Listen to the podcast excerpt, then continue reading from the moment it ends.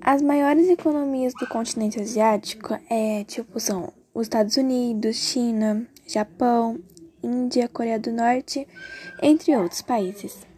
É tipo, essas economias elas se destacam na agricultura. Em alguns países, é, essa agricultura já está moderna, tipo, em alguns países tem altos níveis de mecanização, mas é só em alguns. Outros tem a agricultura normal mesmo.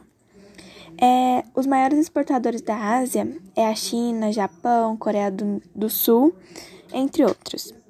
É, os principais produtos cultivados são o arroz, trigo, algodão, milho, chá e cana-de-açúcar.